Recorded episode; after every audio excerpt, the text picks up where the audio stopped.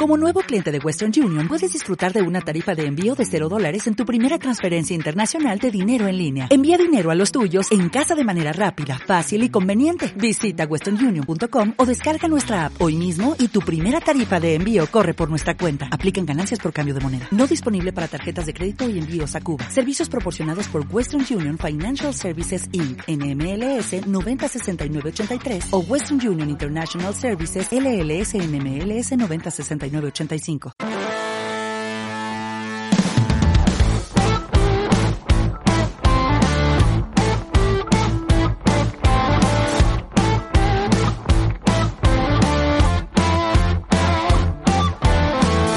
Bienvenidas criaturas de la oscuridad y entes del más allá a una nueva noche de Amoche con Dead Buddies.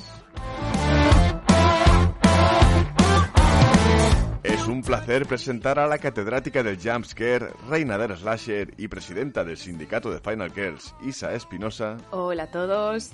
Y como siempre, The One and Only, la voz de las tinieblas, adorador de aliens y host de Dead Bodies, Frankie Medianoche. ¿Qué tal? ¿Cómo estamos? La penúltima noche de, con los Dead Bodies, vaya, ¿no? Sí, se nota, se nota. Eh, viene, viene ya el fin de el fin de la pandemia, viene el fin de la temporada. Ya, ya nos quedan solo dos programitas para, para poner punto y final a esta, bueno, punto y seguido a esta primera a esta primera temporada.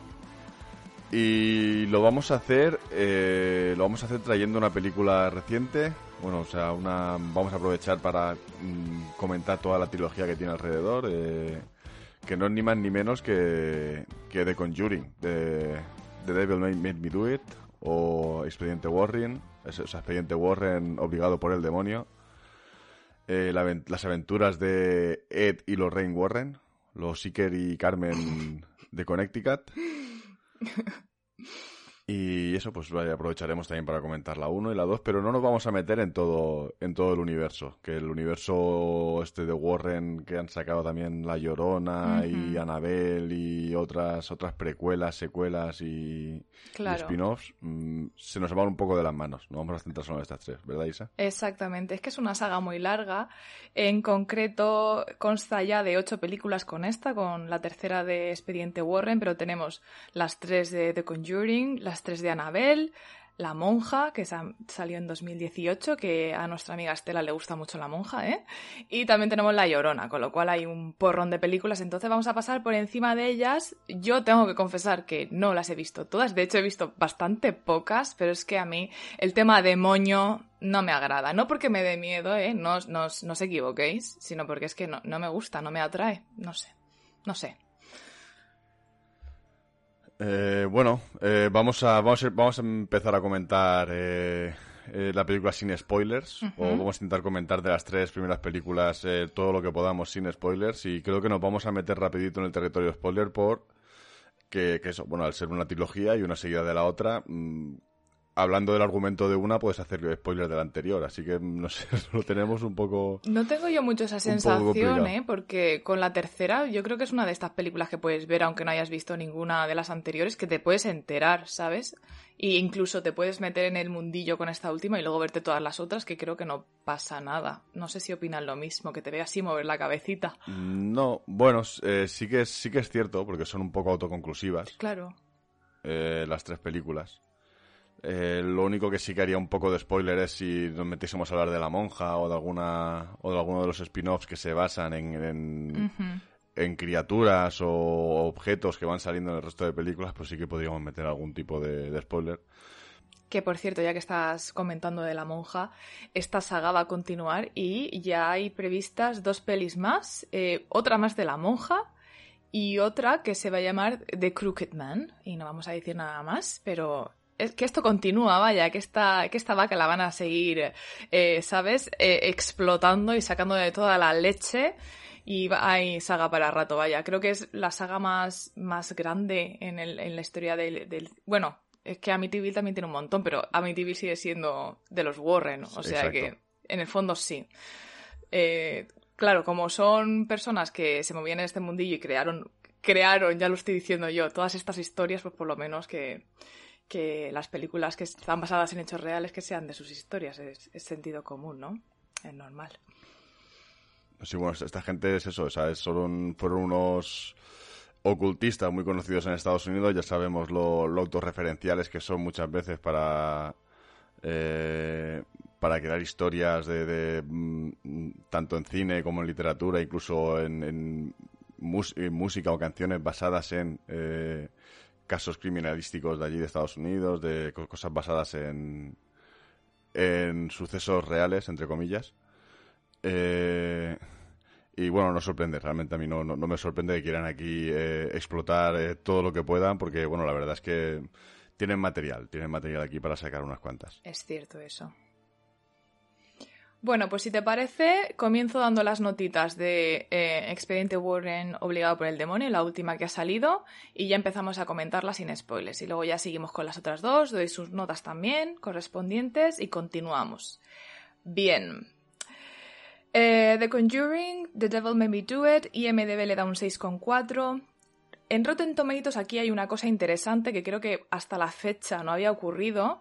El Tomatometer le da un 57%, un 57% y la audiencia le da un 84%. Y es la primera vez que veo una desconexión tan grande en Rotten Tomatoes. Ahora lo comentamos.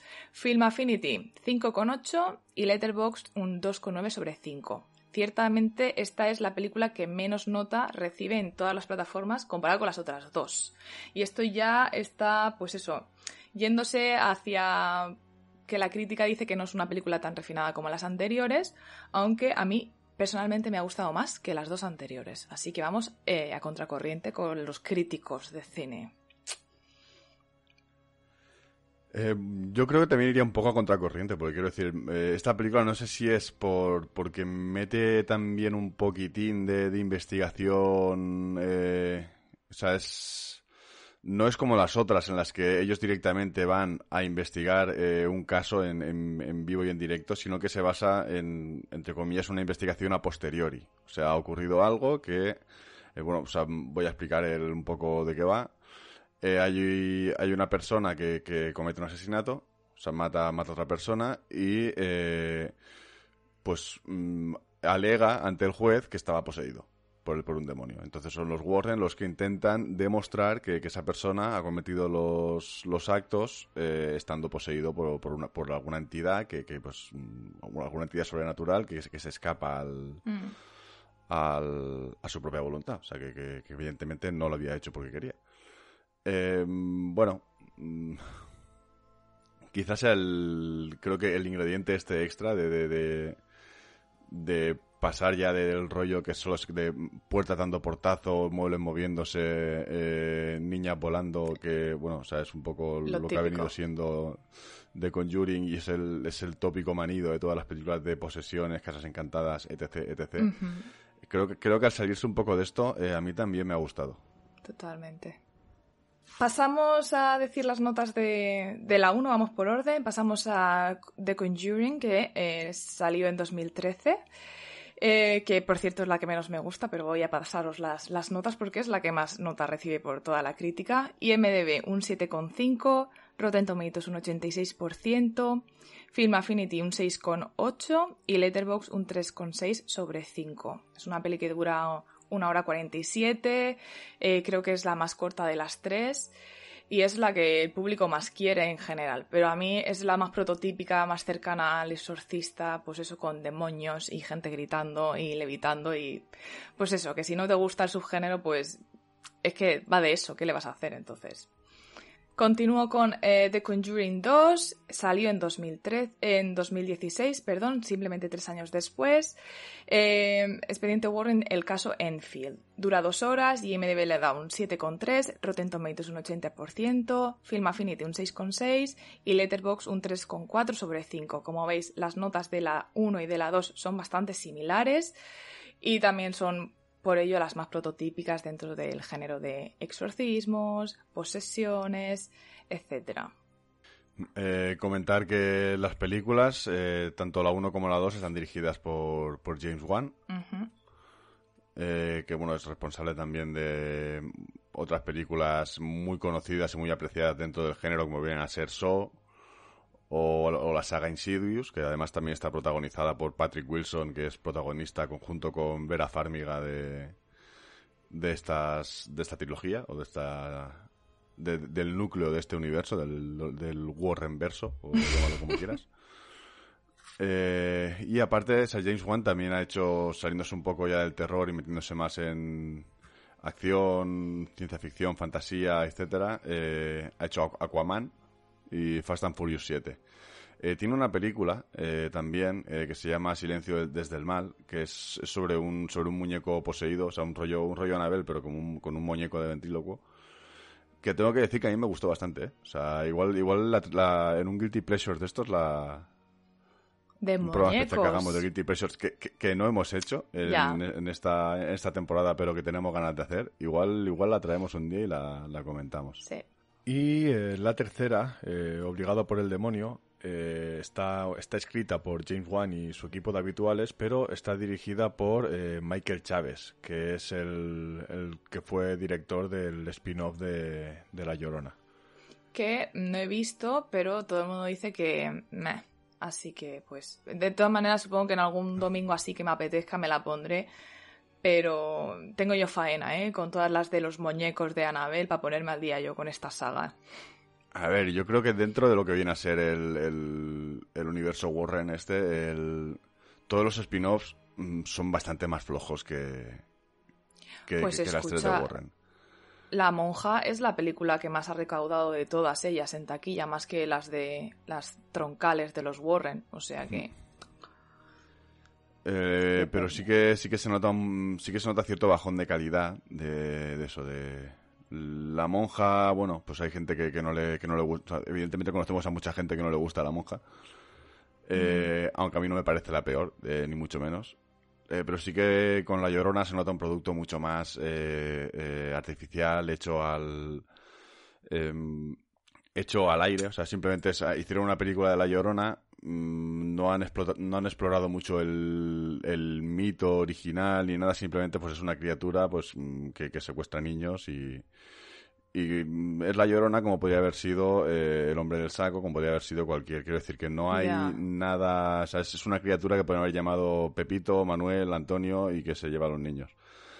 Y, y realmente es como, mm, no, no sé, o sea, la han metido aquí, quizá la han metido al universo Warren como para darle un aire un poco más, para intentar venderla un poco mejor como para que una persona pudiese, pudiese decir, ostras, pues mira, pues si es si forma parte del tema de los Warren me la voy a ver. Eh, ya. Pero realmente no, enlaza con las otras tampoco, como igual que la monja o Anabel enlazan con, con el núcleo de, de, Conjuring, eh, esta parece que queda un poco más, más descolgada quizás la ves un poco forzada en este, en este mundillo porque es una historia un poco genérica, ¿no? Como que todas las culturas tienen un, un bicho o un algo que se lleva a los nenes para la típica historia que te cuentan de pequeño para que te cagues encima. Sí, sí, sí.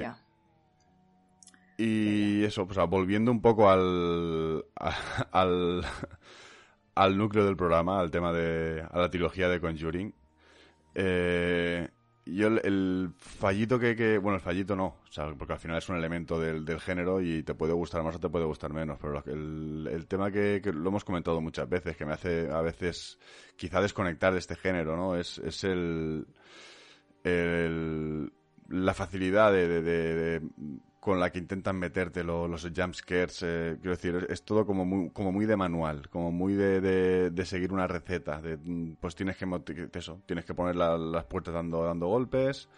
Eh, es muy evidente cuando viene un jumpscare, como baja la música a, básicamente al silencio. Y, y, ves al, al, al, personaje acercándose a un sitio oscuro, acercando la mano y pues, te la estás viendo venir. Y te la estás viendo venir y te la da.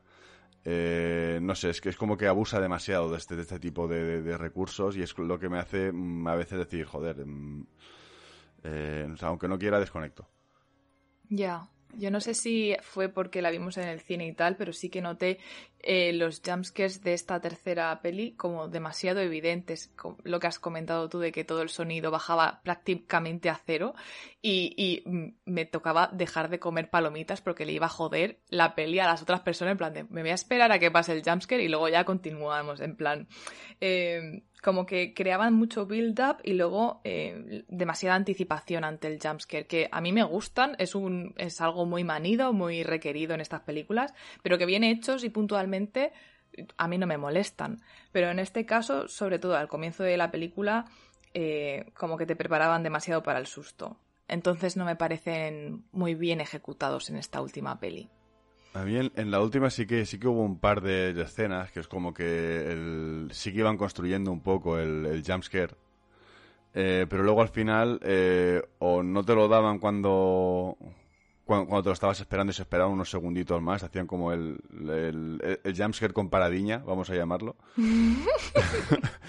Eh, y a veces también hacían o sea, otro recurso que me gusta un poco más, que es el jumpscare, en lugar de ser un, un golpe que viene inesperado, o sea, es algo que aparece mucho más evidente y se mantiene más en el tiempo, ¿no? Es, o sea, eh, que, no es una cosa de un fotograma o de un, o, de un momento que sube el ruido, eso, sube de, nuevo la música y todo al mil por ciento, sino que, que, mm, eso, de las sombras ves que sale alguna criatura o algo que, es muy evidente que está saliendo poco y sale poco a poco y, y te construye ese terror un poco más, eh, no de golpe, sino más eh, poquito, o sea, mm, increciendo y que, se, que se mantiene un poco más de tiempo. Eso me, me gusta más, me gusta más este tipo de... Es cierto. Este tipo de Tiene de los dos tipos. Eh, quizás esta sea la evolución natural del jumpscare 2000 al que estamos acostumbrados, pero hay que decir que hay de los dos, ¿eh? Y, se notó mucho.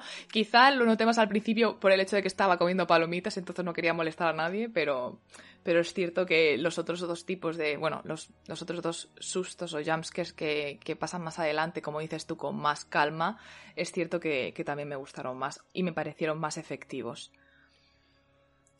En cuanto eso, en cuanto a la calidad de las tres, eh, no sé, para mí el ranking eh, yo creo que pondría, porque de Conjuring 2 yo pensaba que la había visto, porque me pasa mucho que las confundo con Insidious. Eh, pensaba que la había visto y, la, y, me la puse el otro día y dije, coño, pues no me suena. Y efectivamente, efectivamente no, no, no, la había visto. y tengo que decir que me, que, me, gustó bastante más que la primera. me gustó de Conjuring 2, o sea, el caso de Enfield me gustó más que la primera. Y no sé si, si poner la 2 o la 3 por delante. Eh, pero para mí sí que mm, quizá metería, eh, en mi opinión, obligado por el demonio, el caso Enfield y luego ya eh, a un poquito más de distancia de Conjuring. No porque sea mala, porque la película, pues, o sea, los actores lo hacen bien, em, está bien estructurada, tiene, nos está, tiene un buen argumento, tiene, tiene una buena narración, un buen ritmo pero es por esto que comentamos que mm, estos clichés de este género, que o igual, igual que decíamos el otro día que, El Amanecer de los Muertos es una película de manual de película de zombies, una película de zombies tiene esto, esto, esto y se hace así. Eh, The Conjuring es un manual de película de casa encantada con posesiones. Eh, o sea, esto tiene estos hmm. elementos, se hacen así y, es algo que puedes coger como referencia de básicamente del, género.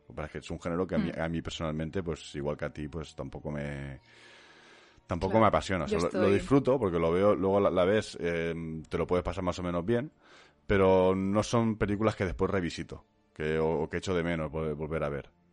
Yo estoy, estoy muy de acuerdo contigo y de hecho mi ranking era el mismo, 3-2-1, simplemente porque la tercera, como bien has dicho, te mete más el tema policíaco, no están constreñidos a una casa, que es lo que me pasa con la primera. Estoy como muy...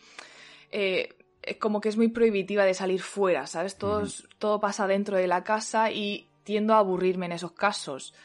No siempre, pero justo con la primera en concreto me pasa más. La segunda me gusta un poquito más y creo que la tercera por, porque tiene más elementos que se salen de lo prototípico que vemos en ellos. Hay flashbacks que no había visto, entonces me gusta más. Tiene más witchy vibes, ah, no es tan eh, posesiones exorcista, tiene otras, otros elementos también del cine de terror que me gustan y mezclan cositas, por lo tanto, eh, 3, 2, 1 y diría que la 1 es la que más he visto, porque no la he visto simplemente una vez, la he visto yo creo que unas tres veces, y quizá por esa razón eh, la tengo más quemada y le tengo menos aprecio. No lo sé, no lo sé, pero coincido totalmente contigo en este ranking. Y qué aburrido soy, ¿no? Que no hay ninguna nota discordante, estamos en todo de acuerdo. Esperamos, esperamos que en Twitter nos metan un poquito de cañita y nos digan, no tenéis ni puta idea, esto no es así. Les pondremos el meme de Yesferatu. Eh, El creo, que, creo que hay, hay una cosa con estas películas también, es que eh, em, a lo mejor inconscientemente, cuando una, cuando una película o una serie o sea, tiene un éxito de, público y de crítica muy, muy grande de golpe, o sea, ya hay un consenso de, que, de que es la, la bomba, que es la repanoche, y que es eh, la mejor película del género de ese año o de, o de esa temporada o lo que sea eh, como que las expectativas o lo que sea, mm, al final, quieras que no, eh, van creciendo, o sea, te, vas creando una, una, expectativa de lo que esperas que sea la película y luego, pues evidentemente, siempre está por debajo de ahí. Eh, que a lo mejor no estamos, no, yo por mi parte, a lo mejor no estoy jugando la película mm, de forma, la forma más objetiva posible, pero eh, sí que hay veces que, me pasa esto, que, aunque no quiera, me veo influenciado por la gente que o sea, ves todo el mundo comentar, ¿no? De Conjuring, es la bomba, es que... Y luego la ves tú dices, sin querer mm, pues, las mm, expectativas. o sea, bien, pero sin más.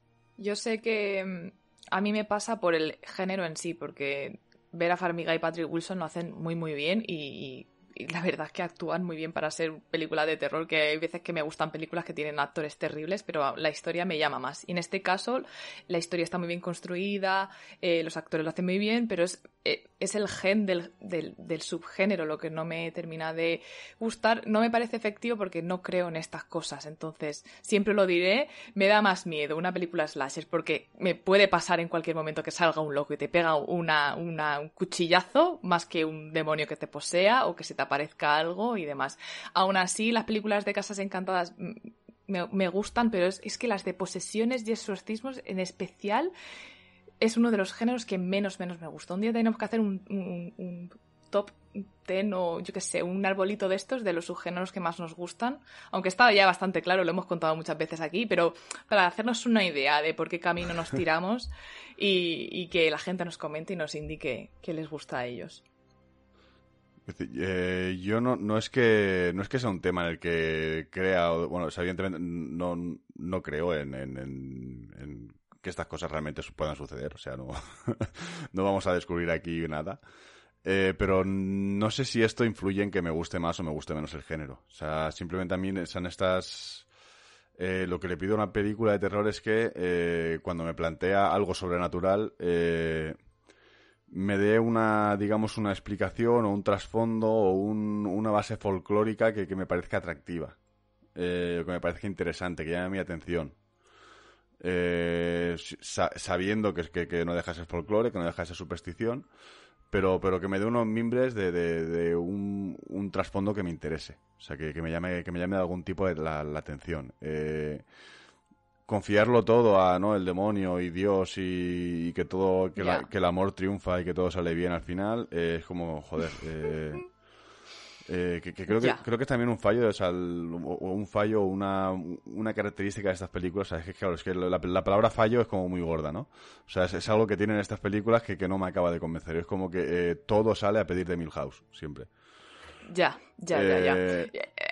Nos estamos metiendo un poco en el territorio spoiler, te lo digo ese, porque yo de eso lo tenía apuntadito en la parte de detrás de la hojita, no en la cara de, de torna spoiler free, ¿sabes? Pero bueno. Eh, pues nada, pues para evitar más, más disgusto nos metemos a hacer spoilers. Em, ¿O te queda algo fuera? Sí, porque no, porque ya en el fondo iba a comentar alguna escena así interesante de esta peli que me ha parecido efectiva y demás, pero ya mm, no quiero que la gente vaya con expectativas y se lo encuentre. Entonces, si te parece bien, pasamos rápidamente a territorio spoilers y nos quitamos un pesito de encima. Muy bien, pues como me debo a Isabel, eh, nos vamos. Qué honor.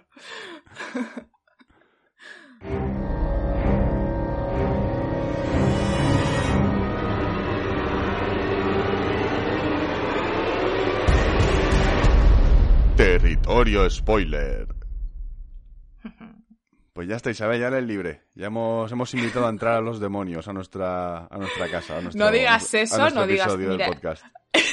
No digas eso, que he visto documentales reales de, de la Lorraine y, de Ed Warren y dicen que estas cosas pasan en el momento en el que tú le dejas entrar al demonio con una ouija o algo, en el momento en el que tú aceptas. Y yo pensando, vamos a ver, estoy jugando con el miedo y lo que viene siendo la sugestión de la peña, porque claro, atraer, atraer, en cuanto empieces tú a pensar un montón de veces que te van a pasar cosas, pues lo, lo acabas viendo en todos los sitios, pero eso no quiere decir que tengas el demonio dentro.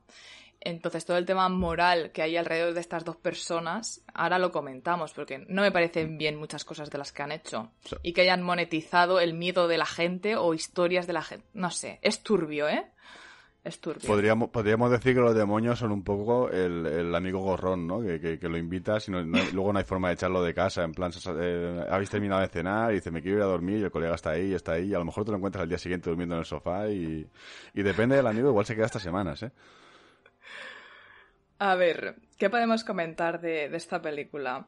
Me ha gustado que le dan un papel más central a, a Lorraine Warren, ¿no? Porque al comienzo de la peli a Ed Warren le da un infarto y, y, la cosa interesante es que a este señor en la vida real sí que le dio un infarto. En, de hecho, le dieron varios infartos durante los 80, con lo cual igual los apechusques sí. que, que, se dio eran reales. Y efectivamente se quedó un tiempo en silla de ruedas. Pero parece ser que no ocurrió en este caso, o en esta, en esta historia, pero que se ha aprovechado en esta película para darle a, a Lorraine un papel más central y dejar al autoproclamado demonólogo un poquito de lado, ¿no? Eh, yo, o sea, habiendo visto las fotos de, de Warren, eh, de, de, cómo, de cómo empezó cómo terminó, yo, yo, yo, creo, yo creo que el demonio que le provocó el, el infarto mm, viene a ser más el temido triglicérido que, que el...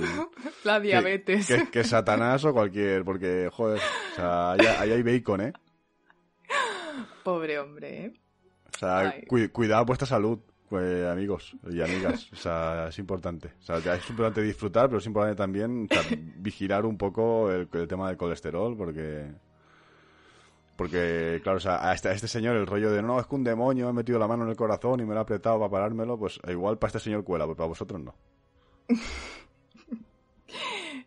Es que es mucha tela. Es la primera vez que, que, en un juicio americano se llevó una defensa basada en una posesión. O sea, eso es ya entrar al juicio con mm, el 80% de posibilidades de perderlo. Porque a ver cómo me pruebas esto. Eh. porque esa, par esa, parte de la película no la cuentan. En la película es como, ay, pues mira, pues sí, hemos, hemos, el amor ha vuelto a vencer a los demonios y toda esa mierda. Claro. Pero el claro. que luego el juez dijera, ¿qué me estáis contando, chiquillos? Pero ¿qué os habéis fumado, mi vida? Esa, esa parte no la, la, obvian en la peli. Eh, que claro, que o sea, tú, tú, imagínate que, que, que, que el, claro, o sea, hablando, ya entrando en temas morales, imagínate que, este señor realmente es al, eh, ha matado a sabiendas a una persona y, y tú te presentas a un juicio eh, diciendo eh, que, es que lo ha hecho porque estaba poseído por el demonio. O sea, esto, esto puede ser blanqueamiento del, del asesinato es que de hecho fue eso lo que ocurrió, porque claro, tenemos por un lado a, a, al chaval que cometió el crimen que se llama Arnie y a su novia Debbie, y ellos en la vida real mmm, juraban y perjuraban que, que, él no se acordaba, que tuvo un episodio de lo que fuera, ¿no? En el fondo, y que no recordaba nada de lo que había sucedido. Pero parte de la familia de esas dos personas dijeron que, que fueron los Warren, una vez que pasó lo que pasó, pasó el, asesinato, que fueron allí y les dijeron, mira, esto se puede monetizar mi vida y ya que ha ocurrido, pues vamos a escribir unos libros y unas cosas al respecto. Igual, si lo basamos en una posesión, te podemos bajar la pena y demás. O sea, eh, una poca vergüenza, cariño. Es que esto no se puede soportar. O sea, tú como puedes, tú no duermes por las noches, pero no es porque escuches ruido en mi vida. Es que la conciencia no te deja dormir. Eso es así. Eso es así. Ah, yo, yo, creo que esta gente la conciencia la tenía bastante tranquila, ¿eh? O sea...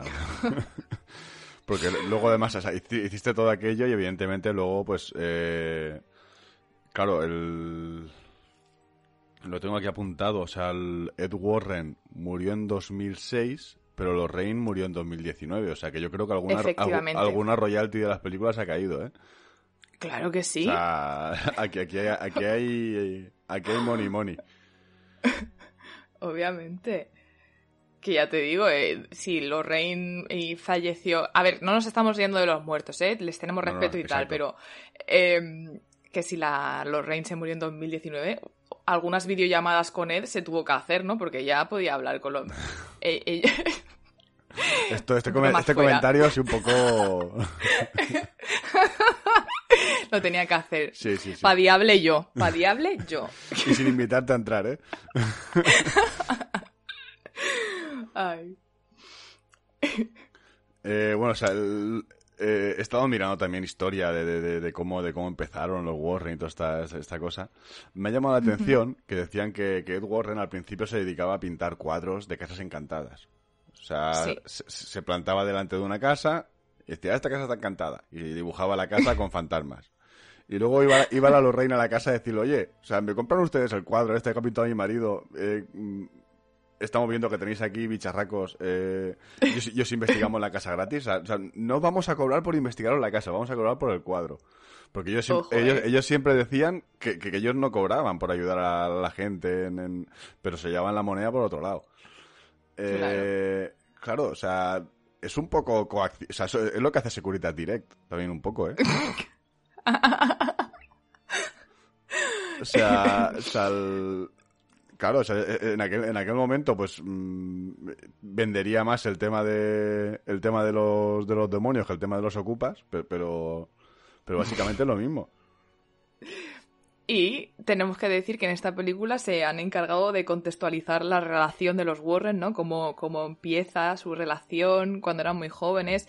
Y hay bastantes partes de la peli muy moñas, ¿eh? Muy centradas en el amor y, en las relaciones interpersonales. Y no cuentan nada de esto de que Ed Warren fuera pintor y fuera por ahí engañando a la gente. ¿eh? Eso se lo dejan fuera. Los detallitos interesantes se quedan fuera. Pero sí que el, tema este del amor es, un, es un hilo muy muy manido alrededor, o sea, en todas las películas.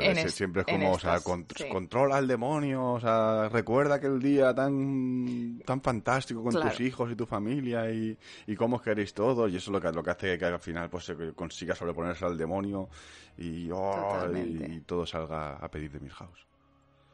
Exacto, lo tengo aquí apuntado. Es que no me gusta el hecho de que suelan acabar de manera feliz, ¿no? El apelando a la familia, al amor, a, amor... a valores cristianos, todo, todo valores muy, Exacto. Pero tú te acuerdas de la señora de la primera película que estaba completamente endemoniada, la cara desencajada con cortes. ¿Tú te crees que echándole un poco de agua bendita y poniéndole la mano en la cabeza y diciéndole, acuérdate de, tu hijo, pero, pero señora, de, verdad, esa señora eh, no se va a salvar así? O sea, eh, no, necesito un poco más, un poco más. Y si se tiene que morir, que se muera, ¿no? Pero un poco más de realismo. ¿Tú te crees que, que, sin rezar un Padre Nuestro ni nada se va a recuperar de decirle piensa en tu hijo? Por Dios. No. porque, porque, el Padre Nuestro es el remedio, o sea, es como el ibuprofeno de, la tecnología. O sea, es lo mínimo por, lo que tienes que empezar. No, es que, has dicho, es que lo, ha dicho como sin rezar un Padre Nuestro y nada, como dices, es lo más efectivo contra, ya, es como, posesión claro, por lo menos es algo más, tío, no sé, algo más de lo que te tienen estas pelis acostumbradas, sino para qué necesitabas al cura ahí eh, rezándote en arameo cosas para que el, demonio saliera de tu cuerpo. Es que, tío, yo qué sé. No sé, con un abracico y decirte que pienses en tu madre se te va a pasar todo. Pues anda, venga ya. El, eh, Ed Warren se, autoproclamaba el demonólogo y decía que era el, el primer demonólogo eh, reconocido por la iglesia que no era, que no era sacerdote porque había estado, había estado trabajando con varios, varios sacerdotes que se dedicaban ya a tema de, exorcismos y tal. Eh, y claro, y no sé, no sé si por aquí, porque siempre en todas las películas, o sea, no, no sé cómo es en, en la vida real, eh, porque, porque hay exorcistas en la vida real y creo que hay algún documental por ahí que siguen alguno de, alguno de ellos. Y me han dicho que son interesantes. Eh, no, no, no, no los he visto porque, porque a veces es eso, es al, al ver que son cosas reales, mm, me parece que es un poco me parece que es un poco de, cabrones el, tema de, mm, aprovecharse de la gente con estas mierdas, ¿no? Es, es el, o sea, que lo hagan una institución tan grande como la iglesia que supuestamente, pues, o sea, no sé, me, da, un, me da un poco de rabia, aparte de... Mm. Aparte de, lo que me pueda enseñar, no me pueda enseñar. Eh, te iba a preguntar, está muy bien ahora que, te iba justito ahora a preguntar, ahora que han fallecido los Rain y Ed Warren, si quedaban eh, de monólogos por ahí autoproclamados o si quedaba alguien haciendo este tipo de cosas en el caso de que nos veamos en una situación de cierre de puertas mientras está todo, no hay corriente en la casa y si necesitábamos así una, un exorcismo. Y, me comentas que sí, que, se puede buscar y encontrar. Eh, esto, esto, en principio te lo lleva a la iglesia. O sea, los eh. Warren eran freelancers, eran planes, o sea, nosotros somos de fuera, pero, pero vamos a participar aquí. Puedes probar con Iker y Carmen, a lo mejor. Ante la duda, la eh, primera opción. Pero, pero esto en principio te lo lleva a la iglesia. Porque lo que pasa es que ya pasa en una de las películas que, la iglesia se niega a ayudar a la familia porque la familia no está bautizada o algo. Eh, creo que es en la primera. Que es como que los Warren piden ayuda a un sacerdote para que haga el exorcismo, pero el sacerdote les dice que no puede, eh, no puede acelerar el proceso porque eh, la familia no va a la iglesia o algo así. Sí.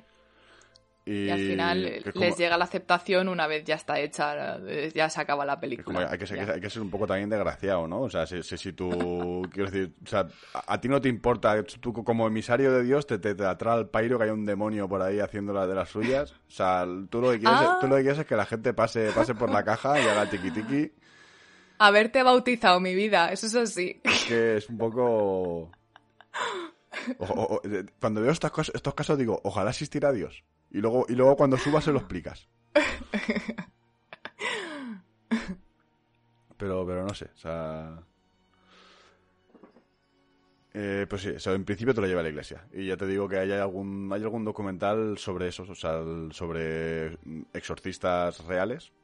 Eh, pues mm, con, no sé si meterán algún, alguna imagen de que de caso de exorcismo real, porque eso realmente lo, lo tiene muy bajo secreto y muy bajo, bajo ese bajo ese velo de misterio y que bueno, que mm, puede ser tanto para protegernos como, como, como, por mecanismo de marketing. Eso no lo sabremos, no lo sabremos nunca. Podemos tener nuestras sospechas para una cosa o para otra. pero, pero sí, sí. O sea, te vas al cura y dices, oye, señor, señor cura, ¿qué me pasa esto? Estoy, estoy bautizado aquí en esta parroquia desde el pueblo.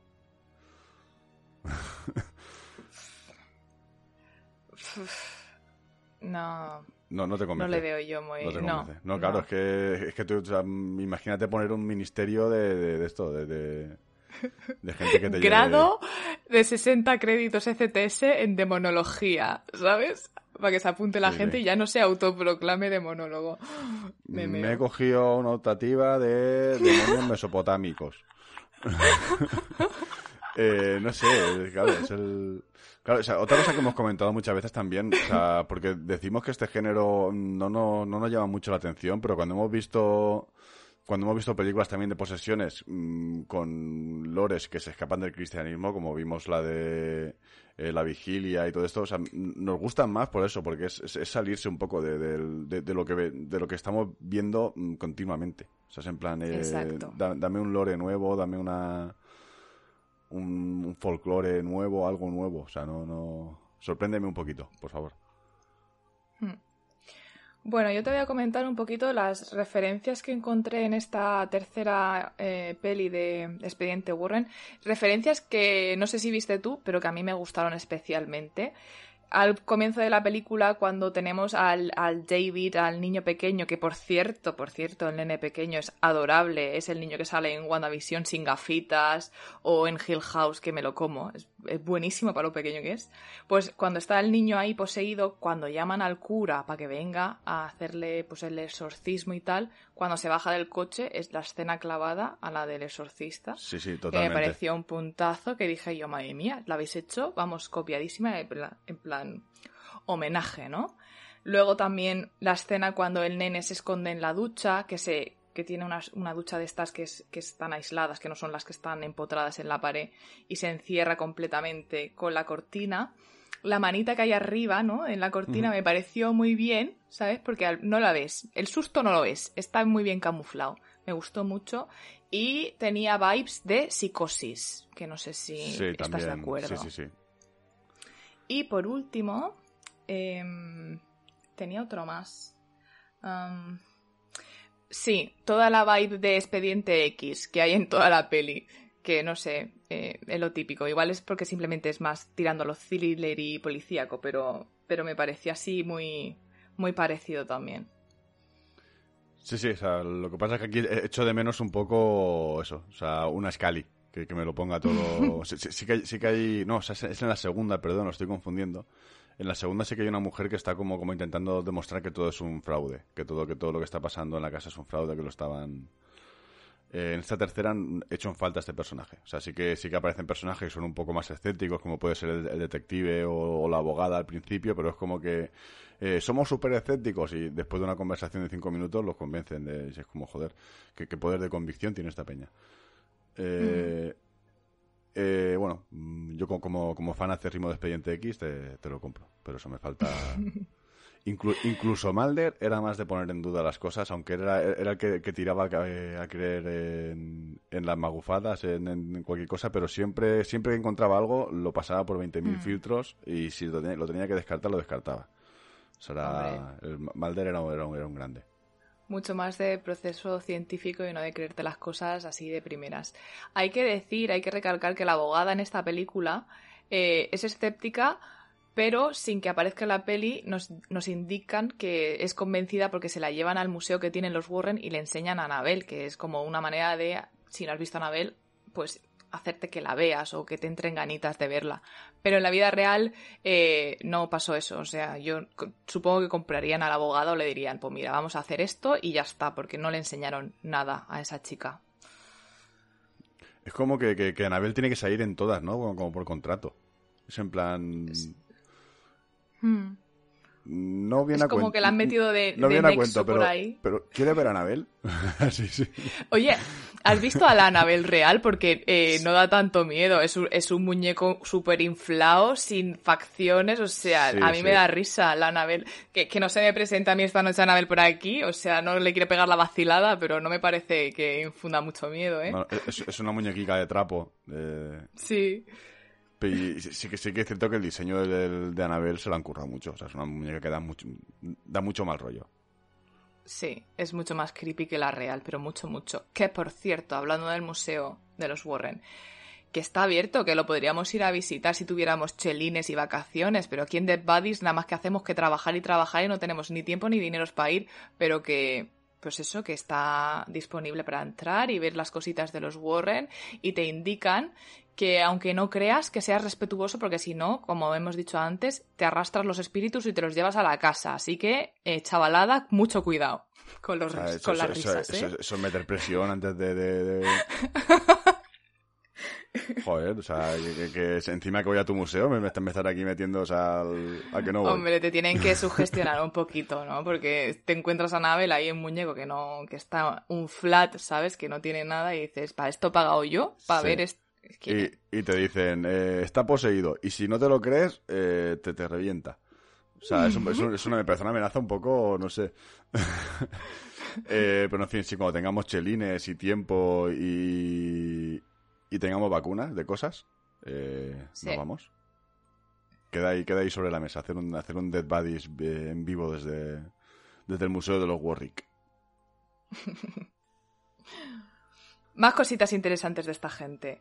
Al final de la película tenemos el audio original del niño de David Glatzel cuando le estaban haciendo eh, em, el exorcismo. Tengo que confesar que cuando la vimos no pensaba que fuera el audio real porque tenía una voz de cincuentón casallero que flipas. Y yo digo, esto lo han metido para decir esto es una historia real, no sé qué, no sé cuántos, pero sí que es el audio real. Y casualmente, siempre pasaba con los Warren, eh, tenían material auditivo, pero gráfico de lo que viene siendo ver unas foticos de cómo levita la gente y todo eso. Casualmente no, vaya, ¿eh? Pero bueno. Mm, al menos tenemos algo, ¿no? Tendrían a un señor eh, octogenario por ahí haciendo los sonidos en, el background o algo. Yo no sé cómo se lo montaban, pero mucha jeta, vaya. No me parece correcto. Me veo a el Ed Warren echándose las horas ahí en el Audacity después de. Después de los casos de grabar el joder. pasando filtros, quitando el silencio, o sea, quitando ruido. Claro. Lo podríamos haber fichado nosotros. que no se editara las cosas, anda que... Joder. Eh... Pues, o sea, comentar también que en esta película sale, sale John Noble, que es un actor al que le tengo mucho aprecio porque fue, fue el que hizo del Senescal de Nezor de Gondor. y sale haciendo de padre del padre de la demonióloga, o sea, de la demonista, perdón, porque el demonólogo es el bueno, la demonista la, la, la, diabla, la, la persona mala. O sea, sale haciendo como de, cura retirado, que sé que estuvo investigando el culto de los demonios, es el, culto de los adoradores al demonio que había allí en el pueblo y en el que se, en el que se ha basado esta bruja para, para maldecir a toda la gente. Eh, pues este, este señor es el, Isabel está poniendo caras porque la acaba de descubrir y, se ha quedado. He tenido que ir a buscarlo. Chicos, ya sabéis que, o sea, yo no recordaba que este niño fuera el de WandaVision. ¿Por qué? ¿Por qué? Porque en WandaVision le quitan las gafas y yo ya estoy completamente aturdida, ya no veo nada. O sea, que imagínate, imagínate, no reconozco a nadie. ¿eh? Siempre igual.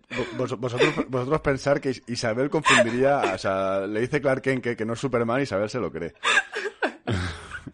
Qué inocencia, ¿eh? Me lo creo todo. si, son dos personas totalmente distintas.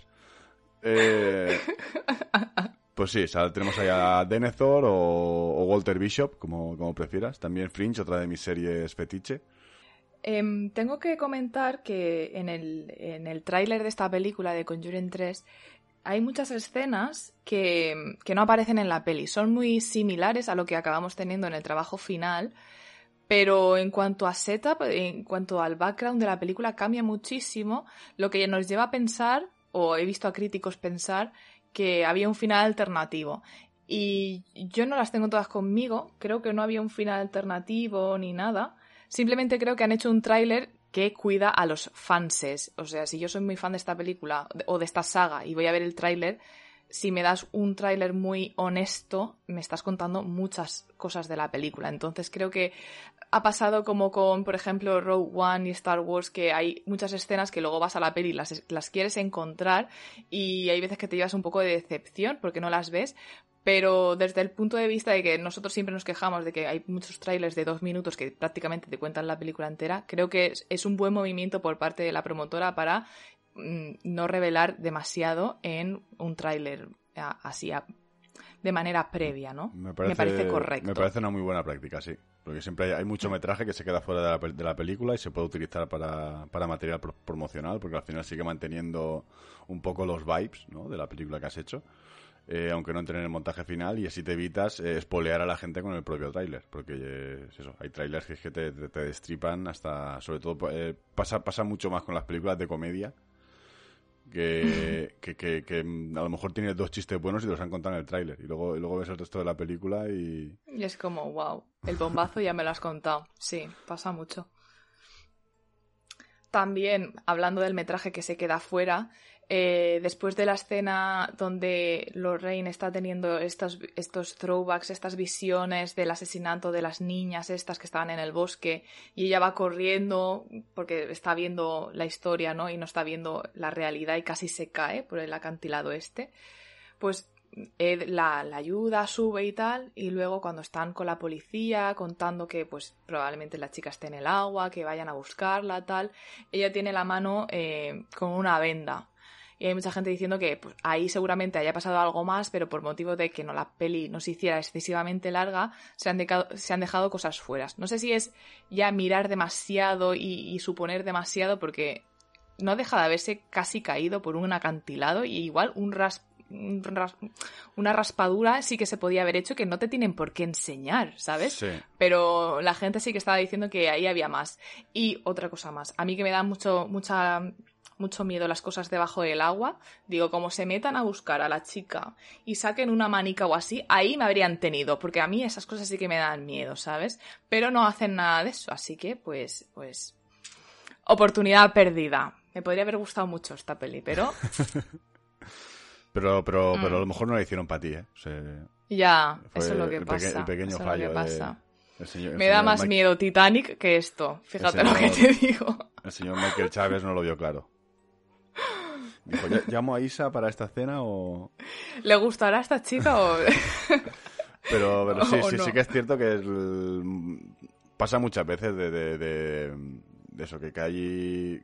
Que, la gente busca una continuidad excesiva, ¿no? En, el metraje. Exacto. Eh, em, es perfectamente entendible que esa señora, después de casi matarse, eh, se haya hecho un rasguño en el brazo del... Y que luego lleve un vendaje. O sea, no, te tengo que enseñar gráficamente cómo le han pegado un corte o No sé, yo a, mí, no me chirrió, creo que a mí me pareció perfectamente coherente. De hecho, a mí me parece un mecanismo de continuidad en la historia, en plan de la señora casi se mata y en vez de continuar como si no pasara nada, le voy a poner algún, algún añadido para que se vea que la señora está pasando por, por algo importante, ¿no? No sé, yo no lo veo como que se hayan quedado sin mostrarnos nada de esa escena. Yo creo que esa escena era así y era así. No nos hemos quedado con, con falta de información, vaya. Que, que, también me, me, llamó la atención en esta escena, que claro, o sea, los Rain sale corriendo y salen detrás de ella eh, Ed y el policía.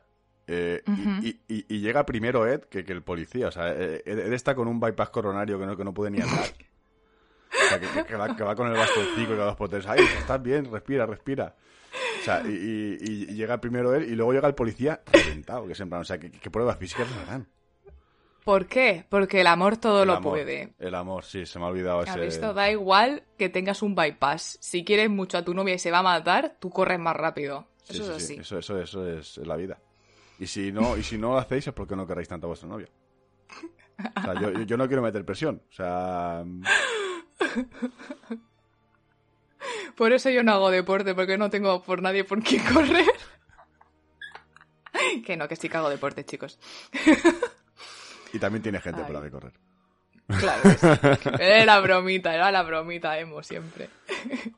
que, que, o sea, once emo, never an emo. Ese es mi motto. De que, sí, de que sí. Y no sé, no sé qué más eh, podemos comentar aquí. Yo te podría comentar que en la segunda peli, por, comentar ya otros, otros elementos de los finales de las otras películas, me parece que todo el elemento este de el amor está muy presente y los finales felices. Y aunque la segunda me gusta más que la primera, el final también me sigue pareciendo eh, flojo en el sentido de que tenemos a la niña, a Ed intentando salvar a la niña que está casi cayéndose por una ventana que se va a punchar con un árbol que está ahí muy afilado, ¿no? Y la tiene agarrada una mano, que es, lo típico, ¿no? Que la gente tiene un, hace muchas pesas o algo, porque para aguantar a una persona a peso que se está cayendo, siempre lo hacen con una mano y, nadie se cae, ¿no? Que siempre pienso, en alguna película alguien se caerá, ¿no? pues nunca se cae. Y aparece Lorraine y recita algo así que se le viene a la cabeza, sé tu nombre, te puedes marchar. Y ya se ha acabado la película. Es como que esto es una posesión. Aquí estamos hablando de palabras mayores. No puede ser que con que me recites en arameo cuatro cosas y ese, ese señor se vaya o ese espíritu se vaya. no puede ser. Ahí, es que toda, la investigación eh, gira en torno que causa a la, la criatura que, o el demonio que está causando esos esos estragos ahí en la casa esta de, Green Street, de, que por cierto, otra película, Hooligans of Green Street, o sea, ocurre en la misma calle, o sea, y la protagonizan, la protagonizan Frodo y, Jack Steller de, de Sons of Anarchy, no tiene nada que ver con el terror, pero es muy buena película. Eh, te iba a decir, si es de terror también no quiero yo vivir en ese vecindario, ¿eh? Mala barraca. No es de terror, es de... Eh, eh, bueno, o sea, es, un grupo de hooligans de fútbol que se dedican a partir de la cabeza a los del equipo contrario. O sea, no, no es terror, un poco de terror, sí. No, no, es terror, pero tampoco buena gente. eh lo que decía, ¿no? Que, la investigación sobre esa criatura les lleva, lleva a los Rein a, deducir que, eh, pues eso, que, mm, conociendo el nombre del demonio, que por eso el, no, el demonio oculta su identidad, que, y también es un elemento que es común a muchas otras películas de posesiones y tal, que conociendo, conociendo el nombre del demonio tienes poder sobre él y lo puedes expulsar o lo puedes, y es lo que pasa. O sea, ella pues descubre qué criatura es, descubre el nombre del demonio eh, y lo y lo expulsa. Ya, ya, pero por hacer la conexión con esta tercera película, eh, me gusta más esta tercera porque hay un elemento físico que rompen, ¿no? En esta tercera película tienes un altar y la persona que hace ahí sus cosas de, de brujita, ¿no? Con sus velas y sus cosas, me parece más físico, más tangible, entonces te lo cargas y ya como la conexión o, o la posesión acaba. Pero todas las mm. posesiones estas que te salvas mediante un rezo, me parecen un bullshit. Vaya, que no me, no me convencen. No me convencen. Que, a Isabel con eso no lo vais a asustar. Yo necesito algo más. una velica, un algo, un poco de atrezo, vaya. Una, una estampica de la Virgen, o sea, un... ah, o sea eh, también me di cuenta que en el... Porque se supone que la, los hechos de... el, cuadro este de la bruja, o sea, de la, de la monja, que, de la que luego se hace la, la película, el spin-off de la monja, aunque los hechos de la película de la monja son como... Eh, lo tengo apuntado aquí en cronología. Sí, son los primeros que ocurren en toda la saga. Sí, son como unos, 20, como unos 20 años antes de que empiece todo. O sea, es, cuando pasan los hechos de, la bruja. Eh, digamos que Ed pinta el cuadro de la bruja en la segunda película y lo, y lo cuelga en el museo, pero en la primera película, en el punto donde cuelga el cuadro de la monja, ya hay un cuadro de la monja, pero sin rasgos demoníacos. No, no, no sé si te has fijado. No, tío. Es decir, en el museo, cuando tanto en la segunda como en la tercera, es muy evidente cuando entra y está el, cuadro, de la monja endemoniada esta con, con, los hmm. ojos negros y tal. Pero en la primera, en el mismo punto, hay un cuadro de una monja normal y corriente. O sea, sin ningún tipo de... O sea, que no sé... No sé si será algún tipo de guiño, alguna... Porque el, el récord aquí, o sea, en esto sí que lo suelen cuidar. O sea, yo supongo que aquí a lo mejor simplemente pusieron un cuadro de una monja allí porque en el museo en el museo real habrá un cuadro de una monja y lo habrán querido replicar y luego ya se les ocurriría eh, con esa monja crear crear una historia y allá pues ya le han dado unos rasgos diferentes y ya han creado el, y los finales suelen ser muy, muy homogéneos, porque si te acuerdas en este último final de la tercera, conforme Ed baja, está el cuadro de la monja, y luego hay otro plano, y de fondo tienes a Anabel. Entonces, como mm. que tienes enmarcadas los dos spin-offs más importantes que están ahí sosteniendo la saga. Entonces, me parece muy bonito. Esas cosas sí me gustan. Esos detallitos me parecen de, tener mucha clase. y que, en, todos los finales el, objeto, digamos, o uno de los objetos que ha habido durante el caso, eh, lo, colocan en el museo y siempre sale, siempre sale el objeto de la película anterior o algún objeto que más que pueda reconocer, hmm. como puede ser, como has dicho, eh, Anabel o, o el cuadro de la monjeta. y banda que no hay historias de estos como para que siga la, se continúe la saga con todos los elementos de ese museo. O sea, nosotros vamos a tener 80 años y seguirán haciendo películas de los Warren, ya te lo digo. Sí, puede ser, es que eso, claro, si han metido ya la llorona, que quiero decir que no tiene nada que ver, eh, y luego todo el tema de la monja y todo esto no son casos que, que investigasen los Warren, sino son historias que, el propio el propio James Wan y sus guionistas habituales pues han desarrollado a, a partir de, este universo. O sea, pero no, no hay no hay digamos una historia real detrás de detrás de estos objetos. Simplemente pues mm, ahí está el objeto y han hecho eso. O sea, se han inventado una, una historia que, está bien, ¿eh? que, es creativo y, me parece guay. O sea, yo mm. porque hagan más películas no, no me voy a quejar luego ya las veremos o no, y nos gustarán o no, pero, pero ya está, no. Pero sí que es cierto que han encontrado como un pequeño filón aquí, ¿no? O sea, mm. llegará, un día que estaremos mucho más hasta el coño de los Warren que ahora. No sé, ¿eh? porque hay muchos fans que son, vagos, eh, que quieren mucho a esta saga y, la defienden, ¿eh? Yo he visto vídeos de otros críticos, de youtubers de cine que dicen, pues he visto esta película y lo típico, o me gusta o, no me gusta y doy mis razones y es una opinión válida y no pasa nada. Y la gente que es fan de los Warren, ir a saco con esa persona y decirle, bien, no tienes ni puta idea de cine, eh, no sabes nada, eh, si no te los crees, pues cuidado que te va a ir el demonio y cosas así, es en plan de, mira, eh, yo estoy aquí para contarte si me ha gustado algo o no y no pasa nada. Si me gusta a mí y a ti no, pues bueno, y la siguiente igual es al contrario. Si no, somos todos distintos, con distintos gustos y, ya está. Pero ir a saco a por una persona porque no se lo cree, o sea, igual tú eres muy inocente y te lo crees todo, porque si te coges los libros está bastante claro que esas personas que se cargaron a otras y alegaron que estaban poseídos, igual, igual no se acordaban porque tuvieron un brote psicótico, lo que fuera. Tiene su explicación, pero no quiere decir. ¿Me entiendes? Es que, que la gente sea tan, tan tan, no sé. Es que la gente que el, mundo fan pues siempre tiene un siempre tiene gente esta que es, que es ultra tóxica con, con, todo y pues esta gente pues mm, cuanto más lejos mejor, o sea, en, todos los aspectos. De, ya, lo hemos comentado cuando, cuando hablamos de heavy metal en otro programa, que pues evidentemente hay una comunidad eh, que el 90% es sanísima, pero, pero los, los gilipollas hacen mucho ruido y hacen mucho daño.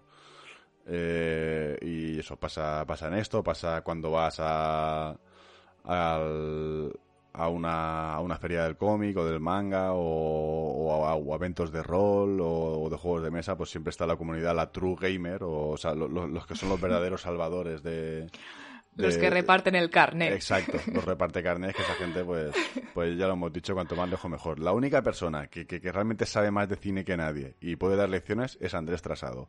Eh, los demás tenemos, tenemos que escuchar. Un besito para Andrés. Y daremos nuestra opinión como, como buenamente podamos, pero, pero siempre, siempre será peor, nuestra opinión siempre será peor que la de Andrés. Amen. Una cosita que se me había olvidado cuando estaba diciéndote las referencias que te he dicho, Psicosis, te he dicho El, Exorcista, es, em, Accidente X, y sabía que se me estaba olvidando otra, pero no me venía a la cabeza. Em, la escena en la que está Arnie en un árbol, podando ese buen árbol con una motosierra, ¿vale? Y te enfoca en la casa de detrás. Y tú ya como buen eh, fan del cine de terror dices, ahí te va a salir una doneta barra monjeta, no sabemos lo que va a salir, pero te va a pegar a pechusque. Eh, me dio miedo, más que por la monja o la señora que se apareciera, por la dichosa motosierra, porque me dio eh, destino final vibes, ¿sabes? Me pareció un, un, buen guiñito y me dio más miedo eso que muchas otras cosas de la peli, porque digo, te vas a cortar una pierna, hijo mío. Mm, the devil made me do it y tú cojo, porque no estás eh, con los protocolos de seguridad necesarios para llevar a cabo esa poda. Sí, es que lo típico que no, no arranca, no arranca, no arranca, dices, es que aquí hay un demonio que está pidiendo que esto arranque y cuando esto arranque te vas a cortar algo. O sea, es... es... La tragedia es que no pase.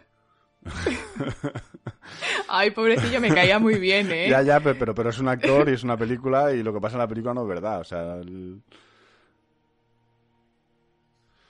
eh, bueno, o sea, podemos cerrar eso comentando. De, para mí la tercera mm, tiene este puntillo más de interés porque me aporta algo más que, que la simple el simple caso de posesión o de presencias sobrenaturales o lo que sea.